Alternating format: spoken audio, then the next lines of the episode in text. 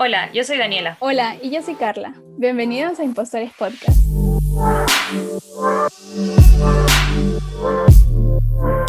El día de hoy tenemos una súper invitada, su nombre es Raiza Castro, tiene 24 años y está haciendo algo que muchos en algún momento de nuestra vida queremos hacer o hemos querido hacer, escribir un libro.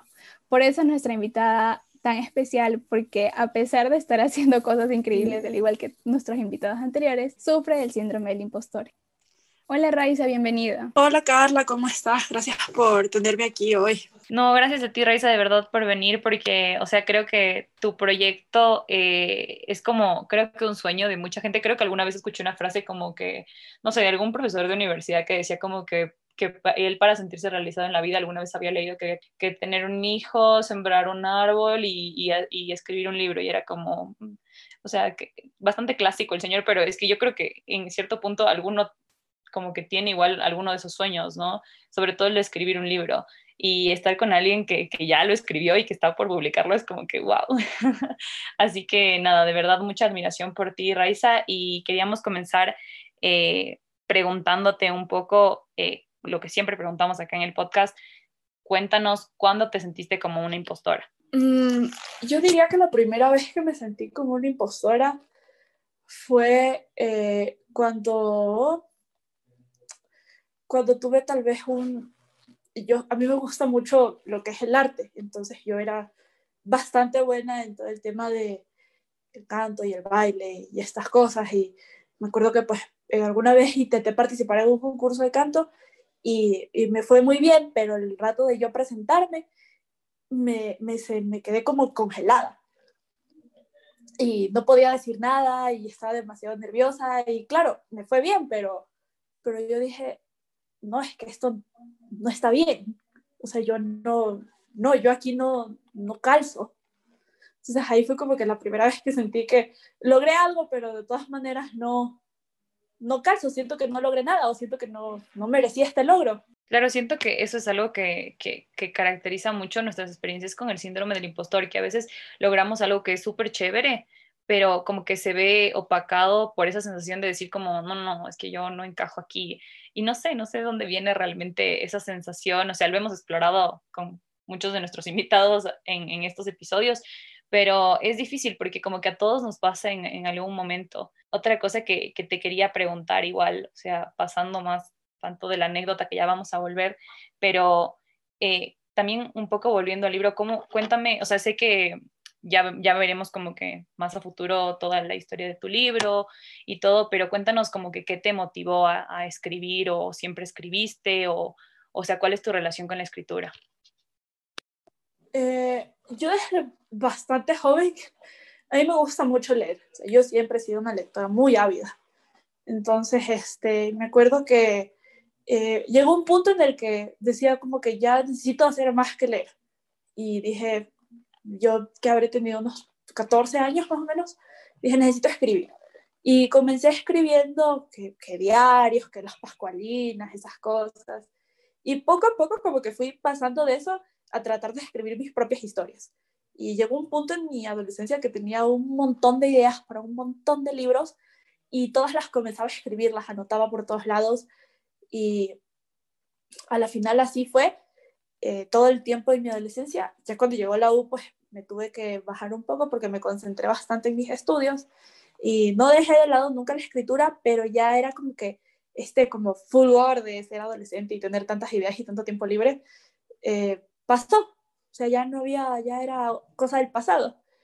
Y el, este libro que yo estoy escribiendo, eh, la verdad es que es una de las poquísimas cosas que tengo que agradecerle a la cuarentena, porque yo estaba ahí en mi casa sin poder salir, sin poder hacer nada, y me dije, necesito hacer algo útil, necesito sentirme útil, porque en este encierro no hago nada. Y me senté un día con un cuaderno y un lápiz y dije, ya está, hoy voy a escribir este libro porque la trama del libro es de una idea que yo he tenido desde hace años. Nunca me he atrevido a escribirla en papel. Entonces dije, ya, hoy me siento, hoy lo escribo. Se acabó. Y me senté en mi cama con un lápiz y un papel y no me levanté hasta que terminé de escribir el primer capítulo del libro. Qué loco lo que es en la cuarentena. Este podcast también vale recalcarlo, nació en la cuarentena. O sea, al final hay cosas buenas dentro de lo malo. Algo que quisiera preguntarte ya como eh, igual una persona de tu edad, Raiza tiene, si lo menciona, tiene 24 años, al igual que, que Dan y yo. ¿Cuál, o sea, qué necesita una persona para escribir un libro? O sea, necesitas estudios, necesitas motivación, o sea, ¿qué hay detrás de, de el ya llegar a hacerlo? O sea, como lo dijimos, muchas personas queremos hacerlo, pero ¿qué se necesita para llegar a ese punto de ya hacerlo y ponerlo ya en, en papel? Yo siento que necesitas mucho valor, porque siento que hay mucha gente que dice como que no, no todo el mundo puede ser escritor y tanta cosa. Y sí es verdad que muchas personas no están hechas para escribir. Pero lo que yo creo es que para escribir, más que talento y tanta vaina, porque a la final esas cosas tú las refinas con el tiempo, eh, lo que tú necesitas es mucho valor, porque cuesta mucho eh, sentarte y plasmar tu idea y ser consciente de que alguien más va a leerlo. Porque una cosa es escribir para ti mismo y otra cosa muy distinta es escribir sabiendo que alguien más lo va a leer, lo va a editar, eh, lo va a criticar, eh, no le va a gustar. Entonces necesitas como mucho, mucho valor, o sea, sí, en definitiva, porque no, no es una cosa fácil escribirse y, escribir algo y pensar, chuta, esto lo va a leer alguien y, te sientes como nervioso y, y, lo reescribes mil veces. Es una cosa que, sí, la verdad, siento que todos los escritores son personas llenas de, de valor y de mucha determinación también. Eso es algo más que siento que se necesita mucho, determinación, porque es como el día que yo me senté y dije, hoy sale. O sea, si yo no me sentaba como que determinada, decidida, no lo hacía nunca. Entonces necesitas como mucha determinación, mucha decisión, mucho de que hoy sale, hoy es esto, hoy lo hago. Porque entre que necesitas como que cogerte armarte de valor y, armarte de, todo esto que uno necesita para hacer una decisión, este, sí es como que ya, hoy. Y, y es una cosa que yo sí pienso mucho, o sea, mucha determinación, mucho valor, mucha paciencia también, porque ahí va a haber ratos en los que el libro solo no va a querer salir, o sea, las ideas no fluyen y vas a estar estancada, eh, vas a ver la página en blanco y dices, Dios mío, no sé qué escribir. Entonces, sí, yo siento que lo que más se necesita es bastante valor, bastante determinación y bastante paciencia, más que nada. Ahora que mencionas esto, me acabo de acordar dónde conocí el síndrome del impostor y fue justamente en esta película, esta serie española, en la que creo que se llama Valerie, algo así, donde la chica, la trama se trata de, la chica está intentando escribir un libro, pero no le sale, o sea, lucha con todas sus fuerzas, pero no le sale, y lo que escribe es basura y le rechazan los, le, las editoriales le rechazan. Entonces, y conoce a un chico que le dice, estás sufriendo del síndrome del impostor, porque no te das cuenta que realmente eres buena, pero estás sacando basura porque no te das cuenta todo el talento que llevas dentro. Y a la final se llama Impostora el libro. Y me hiciste acordar todo esto porque creo que, y con lo que nos estás diciendo, nos dijiste antes, o sea, uno de todas maneras sufre, o sea, sufres en el camino de, de, hacerlo. Quisiéramos saber en qué momento dijiste, no, ya no puedo más, ya, o sea, a pesar de la determinación que dices eh, que tuviste para empezar a escribirlo y terminarlo, o sea, no sé si en ese intermedio hubo en algún momento en que dijiste, no, ya no puedo más, simplemente ya, se acabó, ya no puedo. Sí, sí hubo momentos en los que era como que no puedo, no va a salir, esto no, no sirve, no sirve por ejemplo, los primeros días de, de, edición con mi editor, eh, que vale mencionarles un, un excelente editor, esos primeros días donde él me pedía respuestas sobre los personajes, el, el, mundo en el que está ubicado todo, la trama, o sea, le metía, como quien dice, le metía el dedo a lo más mínimo, se quería sacar detalles de todo, y yo decía, Dios mío, escribir una novela es una cosa que está llena de detalles. Yo como, no, no puedo, no puedo. Y me quedé bloqueada en, en un capítulo, siquiera unas tres o cuatro semanas, no me salía una sola palabra. Y, y ya yo quería ya decir, basta. O sea, y de ver que mi editor me preguntaba y me cuestionaba y me lanzaba pregunta tras pregunta y yo tenía que estar todo el tiempo defendiendo mis decisiones, me sentía como de que no puedo más algo que no, me rindo, ya no quiero, no puedo más. Pero a la final, o sea, un día, lo mismo que cuando empecé a escribir el libro, me senté y dije, basta, hoy sale. Pero sí hubo un rato en el que era, no, ya no puedo, estoy harta. Y es más que nada porque mi editor me, me desafía, me desafía mucho, o sea, me dice, no, pero ¿por qué? ¿Por qué? ¿Por qué? Me pregunta y me repregunta y me exige. Entonces me sentía como, claro, me sentía como una impostora, como que no, esto yo no puedo hacer esto, no, no.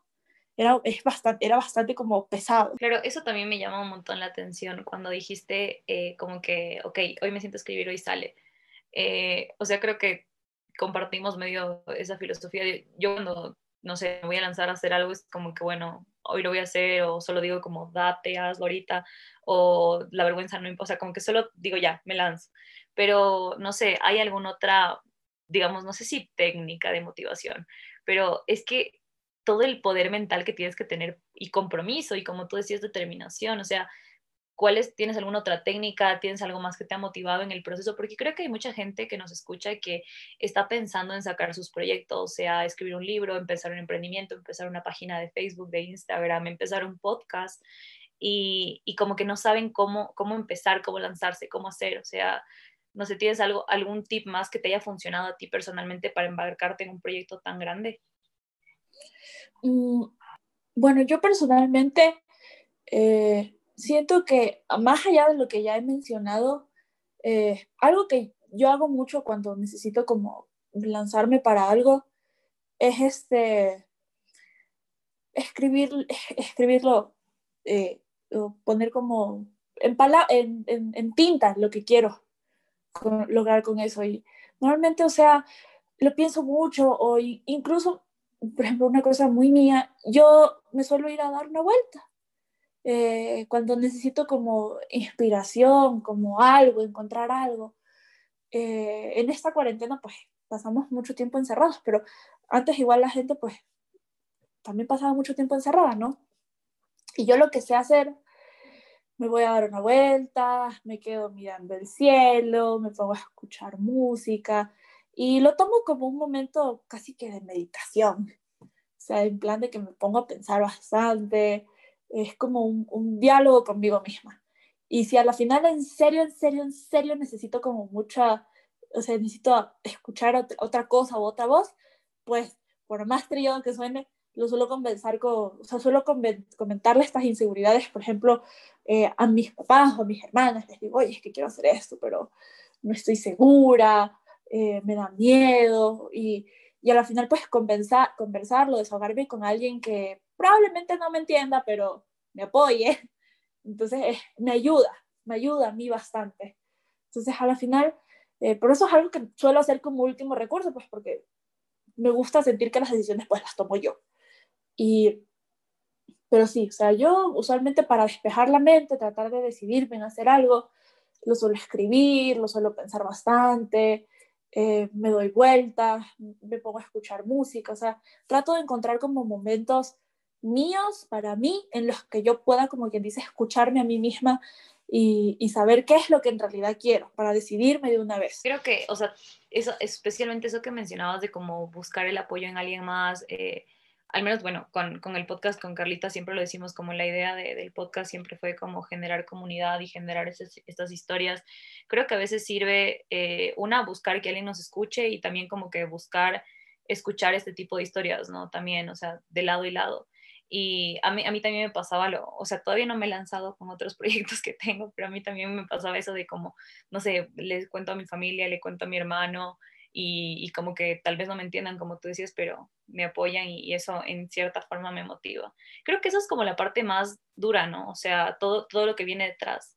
Eh, porque bueno, para todos los que nos escuchan, o sea, no vamos a enfocarnos tanto en la trama de, del libro de Raiza, sino más bien en todo lo que conlleva el proceso creativo, de decisión, de planificación, que es escribir un libro y publicarlo por, por una editorial. Entonces, por eso estamos como haciendo tanto énfasis en esto de proyecto y no tanto eh, en la trama como tal. Eh, y bueno, tomando esto de la editorial, también quería preguntarte, Raiza, ¿cómo haces para publicar un libro en Ecuador? O sea, ¿cómo es ese viaje? ¿Cómo, cómo fue para ti y, y cuál es el protocolo igual normalmente? Verás, este, yo, yo te voy a contar pues, la historia de lo que me pasó a mí, de cómo fue que yo llegué a la editorial y todo, todo este tema. Pues. Eh, yo tengo una amiga, mi mejor amiga, eh, que se llama Yara, y ella es una persona que maneja redes sociales. Y yo cuando nosotras éramos amigas, nosotros somos muy, muy buenas amigas y yo ya estaba escribiendo mi libro. Y Y yo le contaba y le decía, que mira, es que lo estoy escribiendo. Y ella pues leía los capítulos, ¿no? Inéditos. Y me decía, no, pero es que está súper bueno, me gusta full, que no sé qué. Y por casualidad en la vida, ella, ella me, me conectó con la editorial. Me dijo, oye, mira, yo eh, estuve trabajando con esta persona, eh, que es de una editorial. Si quieres, pues te paso su número, tú hablas con, este, con él. Y, y ahí, este, ¿ves qué pasa? Entonces, a la final lo que pasó fue que yo me demoré un poco, pero al final terminé llamando a esta persona, Jorge, mi editor, mi otro editor, y, y le dije como que, oye, lo que pasa es que, mira, fulana me pasó tu número, mi mejor amiga, y, y ella me dijo que hable contigo eh, para ver si pues llegamos a un trato, porque yo estoy escribiendo un libro y tanta cosa. Y fue una cosa que yo, yo a veces siento que esto tal vez puede no ser tan típico de, de una editorial como más tradicional, ¿no? Pero a mí él me dijo como que hablamos un rato y después de un rato me dijo, mira, ¿sabes qué? Eh, me, gusta, me gusta la idea, me dijo, pásame el manuscrito, pásame lo que tengas. Y yo le pasé lo que tenía, el primer borrador, y él a los dos, tres días me dijo, eh, Raiza, quiero hacer una reunión contigo. Y yo, yo le dije, ah, bacán.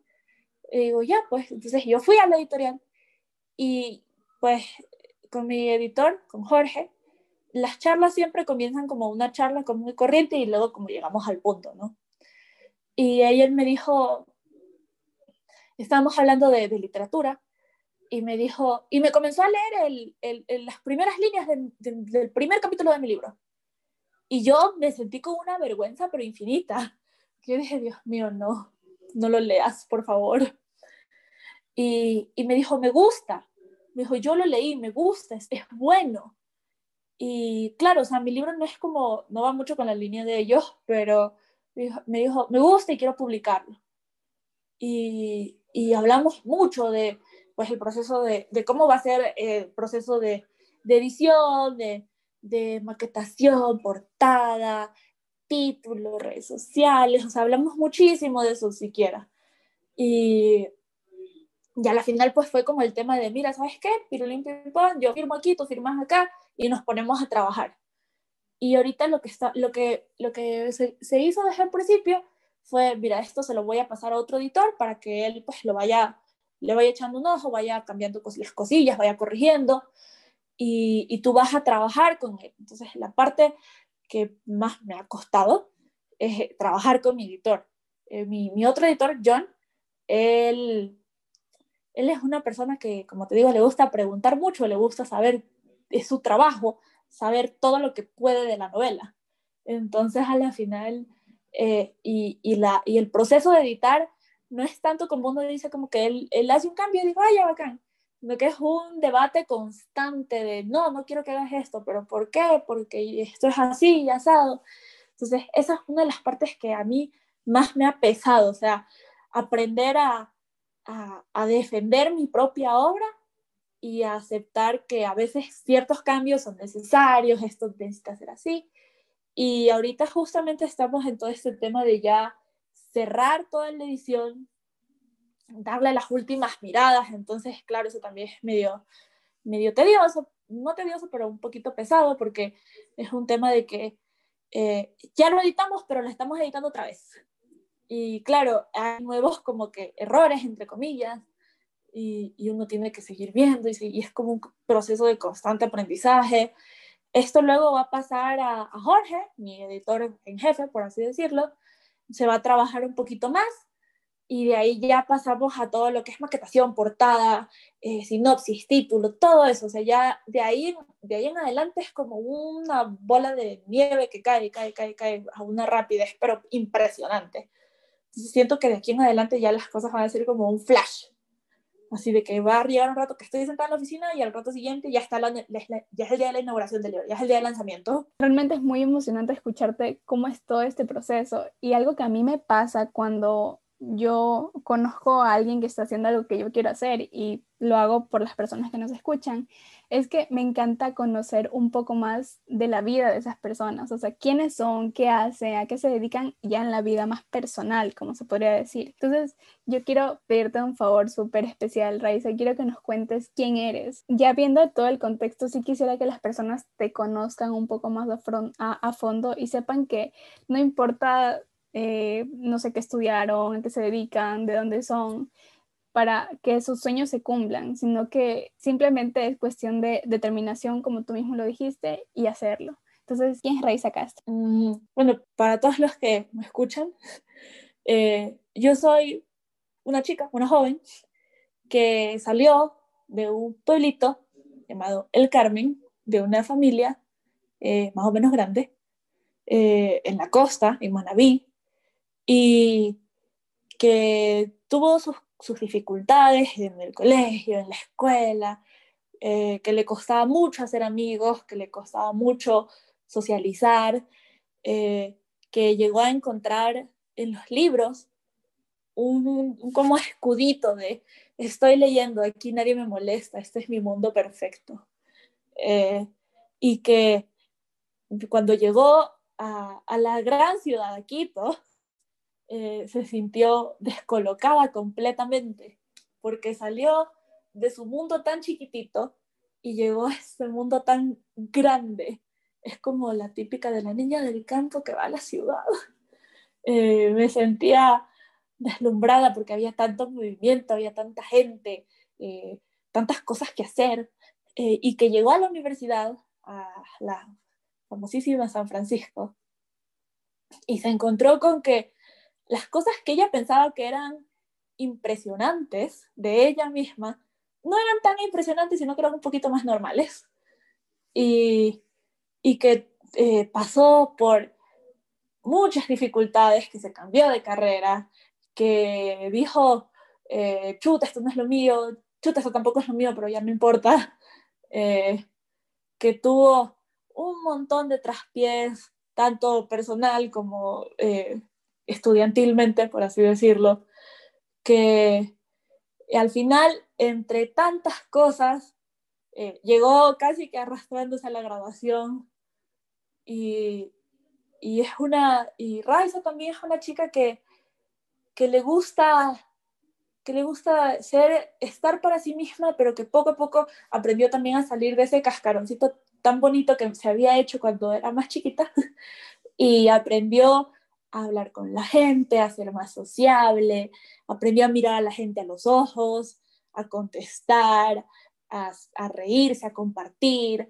eh, que nunca dejó atrás sus libros, porque sus libros siempre fueron su, lugar feliz, pero que comenzó a darse cuenta que no había nada de malo en socializar, pero también soy esta persona que, que le cuesta mucho aceptar las cosas buenas que le pasan. Entonces, o sea, una persona que lucha consigo misma, que le cuesta eh, estar en paz con su propia mente y que a la final, eh, incluso, o sea, los propios logros de una los haces de menos, pero que a la final se hace arma de valor y dice, no, esto es mío, yo me lo merezco.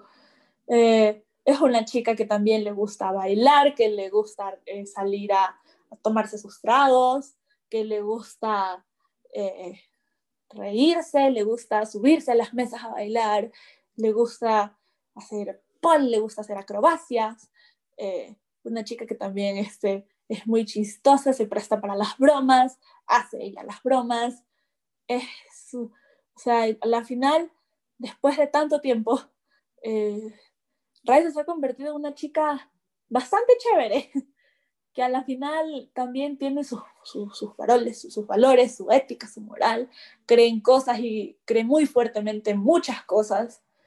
Y que ahora que ya estoy aquí en casi que el pináculo de mi vida, pensando, este es mi logro más grande, eh, vea la raíz chiquita del pueblito del Carmen, rodeada de familia, que le decía, dale que tú puedes, sigue escribiendo, y les dice como que, ve, se logró se peleó, se sacó el aire, se hizo con lágrimas y con sudor, pero se logró. Entonces, a la final es como la típica de, solo es una, pero soy una persona normal, de un pueblo pequeño que lo que ha logrado lo ha logrado con mucho, mucho, mucho esfuerzo. Y, y puedo decir que aunque me ha costado aceptar muchas cosas, muchos de mis propios triunfos, al final puedo estar como quien dice orgullosa de mí misma por decir, ve, logré esto. Y a la final sí es, es eso. eso. Es prácticamente yo. Qué chévere, o sea, la forma en la que te expresas de ti misma, o sea, siento que igual como que eh, has caminado un, un, camino, valga la redundancia, súper largo en el que me imagino que te has enfrentado a muchas cosas, a, como tú mismo dijiste, como que a mucha timidez, a mucho a, aislarte tal vez y encontrar como este sentido de, de, abrigo y de pertenencia en los libros que, que mucha gente se puede identificar, nos podemos identificar con eso realmente y como que atravesar todo ese camino para llegar a como que hoy en día como, wow, soy escritora y sentirte tan orgullosa de ti, me parece algo súper increíble. Obviamente sé que estás como atravesada igual que todas nosotras, a veces por el síndrome del impostor y por a veces no sentirnos que somos suficientes. Y van a haber contextos, ¿no? O sea, no sé cómo vivirás la noche del estreno ahí de, tu libro, pero puede, puede pasar que nos sintamos de diferentes formas y como que eso también está bien. Pero de verdad que me hace súper feliz como que escucharte hablar y que estés como tan llena de orgullo porque, o sea, te mereces como que sacaste adelante un proyecto súper, súper grande. Y, con eso también, o sea, quería como, que preguntarte, o sea, me encanta toda esta parte positiva, pero también quisiera que nos cuentes un poco de si tuviste alguna mala experiencia, alguna traba, alguna cosa que, que, en algún momento, o sea, ya nos contaste que sí, hubo momentos de frustración interna, pero hacia lo externo, ¿tuviste alguna traba para la publicación de tu libro? Eh, ¿Algo que, que, te limitó? ¿Algún no que te dijeron? ¿Alguna situación que, que te complicó? Emprender este camino de, publicar? Eh, en el término de trabas externas, eh, realmente más que nada eran ciertas personas, cierta gente que me llegó a decir como, no, no lo vas a poder hacer, eh, ¿cómo vas a creer que algo así va a pasar?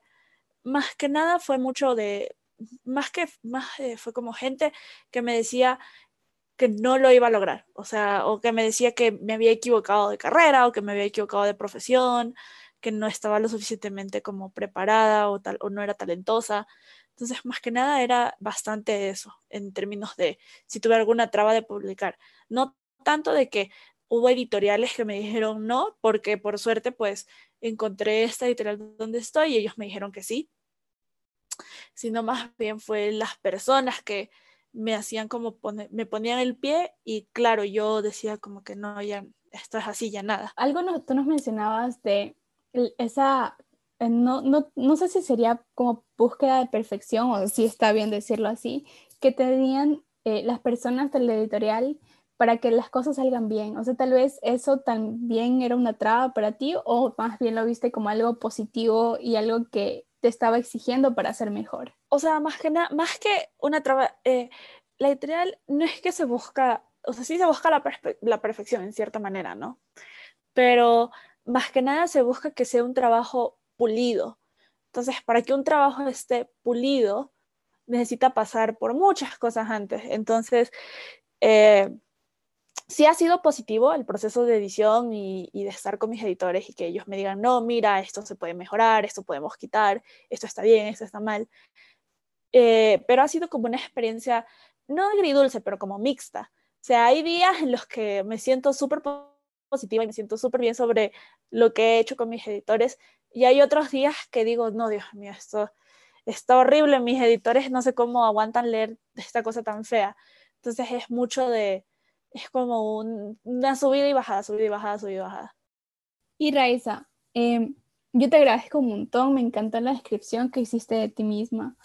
Realmente em, me siento muy identificada con tu historia porque de hecho nos conocimos en la ciudad donde, donde venimos prácticamente, entonces no, luego fuimos a Quito y bueno, cada quien obviamente ha, ha hecho lo que ha querido, pero a la final es eso, como tú decías, la niña del pueblo que salió a la gran ciudad. Y me encanta cómo lo describiste, de verdad es súper inspirador. Y de verdad también te agradezco por, por haber aceptado la invitación, por estar aquí. Y quisiera antes de despedirnos que tú te puedas promocionar y hablar un poco de tus redes sociales, decirnos dónde podemos seguirte, eh, cuándo vamos a poder leer tu libro, dónde vamos a poder comprarlo. Creo que este es tu espacio publicitario, Raiza. Eh, a ver, me pueden seguir en Instagram. Eh, yo tengo un Instagram público que es para, pues, para el tema del libro, más que nada. no estoy actualizando mucho porque pues, estoy súper ocupada, pero por ahí voy a sacar toda la información que tenga que ver con las presentaciones del libro, dónde voy a estar, lo que se está haciendo. El nombre de la cuenta es RC y bajo, bajo, Stories 1. Stories, pues S-T-O-R-I-E-S 1. Entonces ahí me pueden seguir y este como plus también este, estoy pues pensando sacar como un pequeño espacio como de reseña literaria para que pues si quieren leer alguna cosa y, están como dudosos de si les va a gustar o no, pues ahí pueden ver lo que yo digo y si les gusta pues lo leen, si no también. Y de paso, o sea, me voy a tomar la libertad de agradecer un poco porque soy súper consciente de que en los libros nadie lee los agradecimientos y lo digo porque yo soy lectora y yo no leo los agradecimientos de los libros. Entonces, me voy a tomar este espacio tan bonito que me has concedido para agradecer a todas las personas que me han ayudado. Más que nada, eh, quiero darles una mención súper especial a mis papás, a mis dos hermanas, Romina y Rachel, a mis mejores amigos, eh, eh, Francis, Yara, las Allisons, todos ellos que ellos saben quiénes son, Sofía, que me han estado apoyando muchísimo durante todo este proceso. Sin ellos no podría haber hecho lo que estoy haciendo ahora.